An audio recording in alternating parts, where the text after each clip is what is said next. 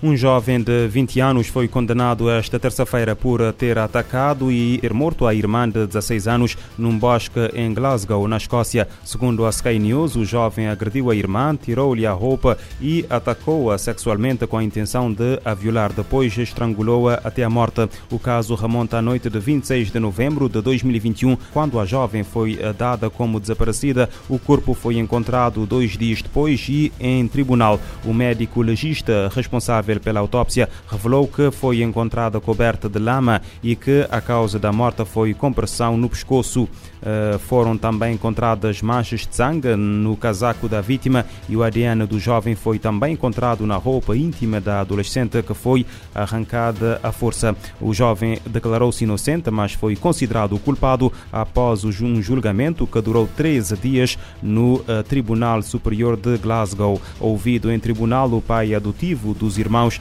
que foram adotados quando tinham 3 e 5 anos, contou que eh, não os eh, deixava sozinhos um com o outro porque eh, não eram uma boa mistura. As autoridades venezuelanas registraram uh, 2.076 casos de abuso sexual de crianças e adolescentes nos primeiros seis meses deste ano. Anúncio feito hoje pelo Procurador-Geral da Venezuela, Tarek William Saab. O responsável falava em Caracas, na sede do Supremo Tribunal de Justiça, num seminário sobre a lei orgânica de proteção a meninas e meninos e adolescentes. O Procurador-Geral aponta que desde janeiro 931 pessoas foram formalmente acusadas de abuso sexual de crianças e adolescentes e outras 2.164 em 2022. O número de presos mortos nos confrontos que começaram no sábado eh, entre reclusos da prisão de uh, Guayaquil, a maior do Equador, subiu para 31. A atualização feita terça-feira pela Procuradoria-Geral Equatoriana. O número de feridos também subiu para 14, incluindo um agente da polícia. Por sua vez, o Ministério do Interior informou que 2.700 membros da polícia e das Forças Armadas realizaram uma operação de controlo na penitenciária uh, depois de o chefe chefe de Estado do Equador ter declarado o estado de emergência nas prisões do país. Só depois da polícia e as Forças Armadas terem conseguido entrar eh, na prisão e recuperar o controlo da situação foi possível fazer o balanço do confronto, remover corpos e resolver e, e recolher provas. Durante a operação foram apreendidas novas espingardas, um eh, lance-granadas, quatro pistolas, dois revólveres e mil munições. Desde fevereiro de 2021, as prisões do Equador têm sido palco de incidentes violentos que deixaram mais de 420 reclusos mortos. Moçambicanos continuam a ser traficados para a África do Sul e outros países. A constatação é da Procuradoria-Geral da República Moçambicana, que só no ano passado registrou 38 pessoas que foram levadas da província de Inhambane para o território sul-africano. A reportagem é da RFI. O tráfico de pessoas está a tirar o sono ao Ministério Público, admite a Procuradora-Geral Adjunta de Moçambique, Amabélia Chuquela. E nós temos, infelizmente, casos de tráfico de pessoas, de cidadãos moçambicanos, para o Reino Eswatini, para a África do Sul e também para a Tanzânia. E só para exemplificar, em 2022, foram detectados 38 vítimas moçambicanas que haviam sido recrutadas por dois cidadãos moçambicanos na província de Nhambane para trabalharem numa farma na África do Sul.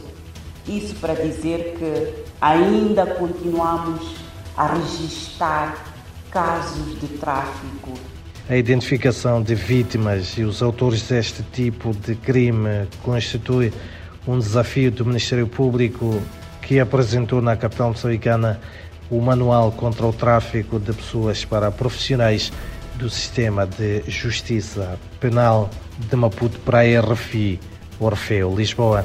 A Procuradora-Geral Adjunta refere que Moçambique enfrenta desafios enormes para identificar as vítimas do tráfico. De acordo com a mesma fonte, 41% das vítimas identificadas entre 2017 e 2021 escaparam dos traficantes por conta própria.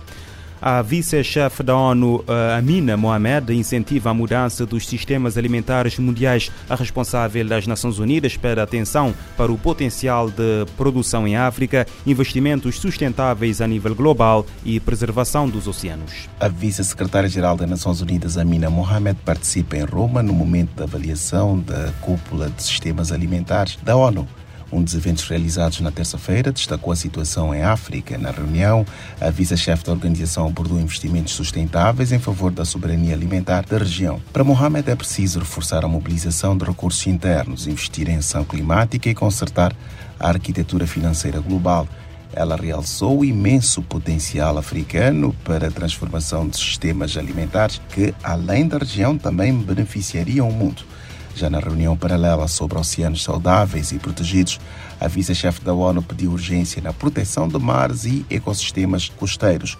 De acordo com a Organização das Nações Unidas para a Agricultura e Alimentação FAO, o número dos que não podem custear uma dieta saudável disparou para quase 3 bilhões e 100 milhões de pessoas entre 2019 e 2020 da ONU News em Nova York, Eleutério Gueva. Entre os motivos estão o aumento dos preços gerado pela pandemia e a guerra entre a Rússia e a Ucrânia, que agravou ainda mais a insegurança alimentar. A combinação de fatores levou muitos países a implementarem medidas de controlo de preços dos artigos alimentares básicos, no que eh, agravou a pressão sobre diversas economias já debilitadas.